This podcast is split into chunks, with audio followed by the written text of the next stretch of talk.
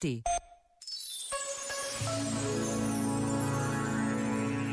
Há um exercício que diariamente devíamos fazer: procurar entre os acontecimentos e momentos de cada dia a beleza.